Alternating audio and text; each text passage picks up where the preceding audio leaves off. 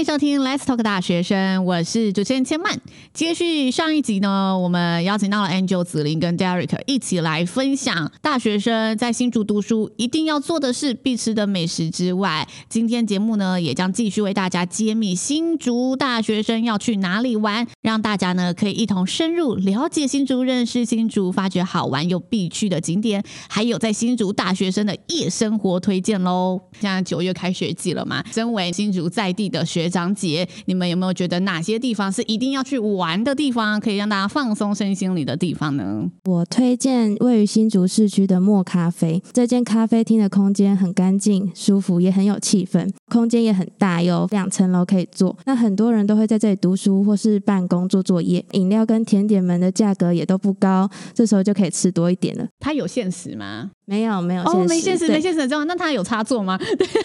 有些座位有，帮学生问一下。对，在外办公这一定必备，Wi WiFi 也有，有 WiFi。好好，那这对，然后低消低消只要一杯饮料就可以了。然后它饮料也都不贵，就是一百多块就有了。Angel 呢？你觉得平常如果哎学生压力大，可以去哪里玩一玩呢、啊？我比较偏那种户外活动，嗯、对，所以我就会选择可能是去运动等等的，像是我蛮推头前溪的河滨公园那边，呃，一到假日，然后就会有很多人在那边，就是可能呃散步啊，或者是运动跑步啊，就是很能够舒压的一个地方，而且因为它很辽阔，所以你看过去，你就会觉得整个人心情变得很好。好，我们现在有两个不一样的放松景点了，那 Derek 呢？你有推荐什么吗？可以从香山，就是比较南边的新竹的地方，嗯、然后就是那边在海边就会有很多的脚踏车的出租站，然后就可以沿着海边，然后骑着脚踏车一路的北上，啊、然后就是欣赏着沿途的海岸线。它可以一路从香山啊，然后到南寮，然后再到新丰，就是可以到桃园永安渔港那边，所以就是可以这样一路的骑，然后就是欣赏沿途的风光。那如果讲到景点的话，你们自己有推荐什么新竹必玩景点吗？我会觉得市区的话有那个新竹公园，它在春天的时候嘛，就是樱花季的时候，哦、它那个樱花是真的开的很漂亮，而且它的旁边刚好就是新竹动物园，它有点像是一整个对大的区域，嗯、呃，所以你其实可以这边逛完，然后你再过去动物园逛逛，然后你就可以绕一整圈，就是基本上你那一个下午基本上就是可以待在那个地方了。哦，哎，你们有听过北埔有一个绿世界生态农场吗？我知道，但是我没有去过。我去过，我觉得不错啊。虽然说它门票好像不便宜，但是 但是就是里面的动物蛮多的，很多平常你不会接触到的动物都会在里面，像鹈鹕啊，或是骆马啊、羊驼啊，各式各样的。因为我是看那个 YouTube 的影片看到的，就看那个绿世界生态农场的介绍，我觉得它数量超多的感觉，而且很大，然后它还有游园车。听说你只要买那个票，哦啊、就是你不用哎走那么多路，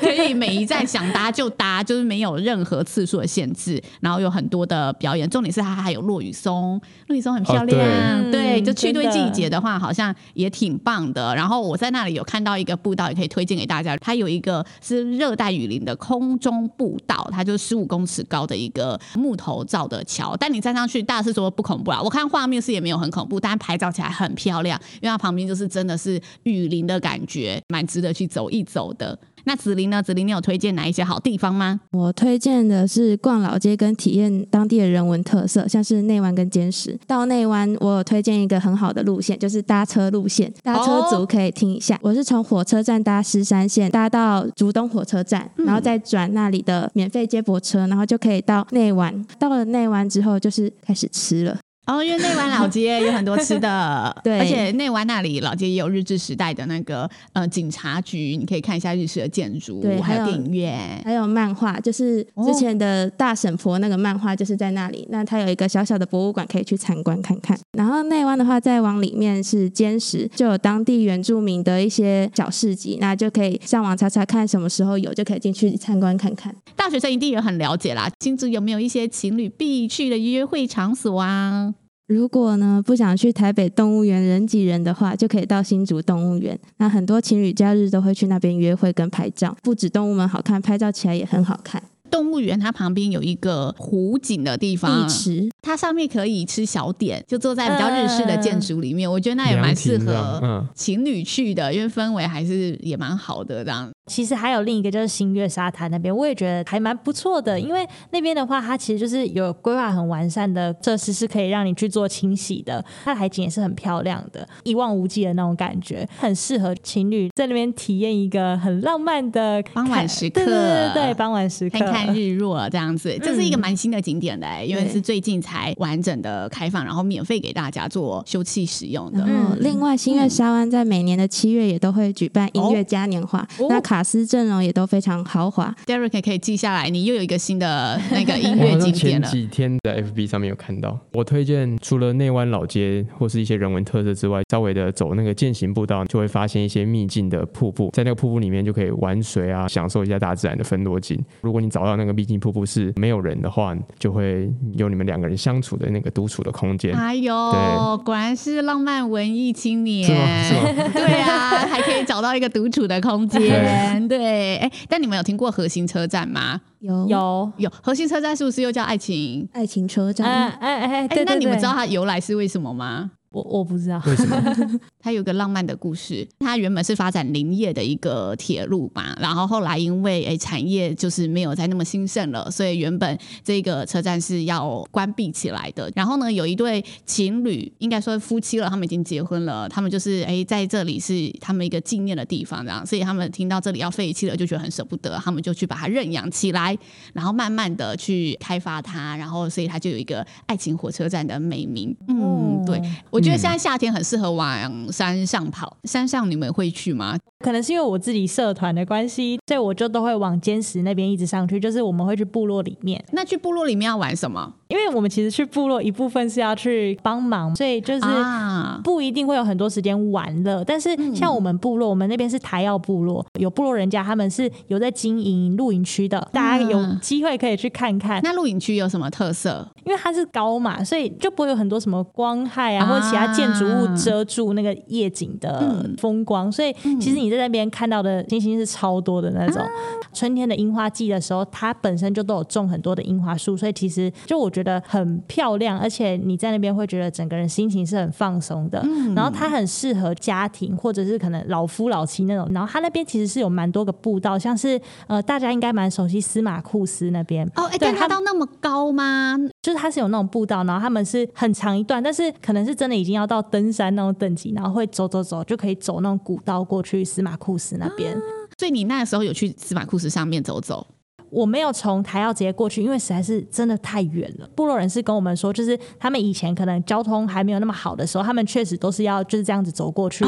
别的部落的。司马库斯的话，我们是有自己就是额外又骑车上去，那边可能开发的是比较多一点，所以相对的不管是观光客或是民宿都蛮多的。就是相较于我们原来就是可能在台澳那边看到的部落的形态跟样貌都是不太一样的。嗯，对，你就觉得哎、欸，好像虽然都是叫做泰雅族的原住民部落，但是其实他们每一个部落呈现出来的样子都是很不同的。嗯，每个部落都还是有自己的特殊的特色在里面。地看上有网友询问啊，请问新竹夜生活吗？因为这些店家几乎九点半就关门了。九点半之后呢，想去找景点却找不到任何的地方，所以好像在新竹晚上只能待在家看电视，真的是这样吗？我觉得这有一部分是对的，因为 其实就是还是有一些就是蛮有趣的地方可以去挑战或者去体验看看，像是我们学校附近就是有十八间山，而且刚好就在我家走出去一条直直上去就到了。对，所以对我来讲，我就觉得这是一个还蛮有趣的一个活动，就是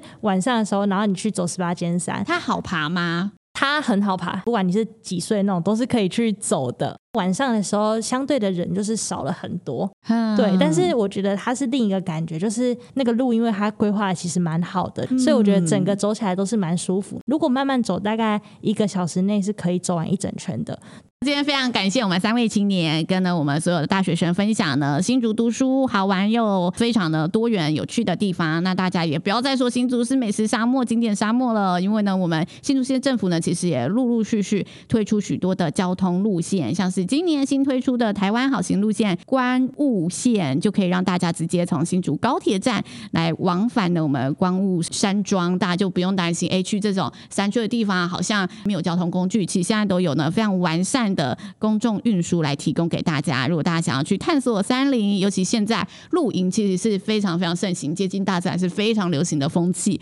大家就可以呢更方便的从市区移动到我们这一些山林间。那同时呢，我们在市区部分也有很多 Angel 热爱的 U Bike，可以利用这样子。那如果大家呢是跟 Angel 一样喜欢骑单车、爬爬照的同学，也可以一起跟着 Angel 推荐的美食景点来探索新竹。新竹县政府呢也提供青年呢许多实用的资源，欢迎呢来新竹读书的大学生们可以呢一起上新竹县政府教育局青年事务科的 FB 粉丝专业关注起来哟。Let's talk 大学生，我们下次见喽，拜拜，拜拜，拜拜，拜拜。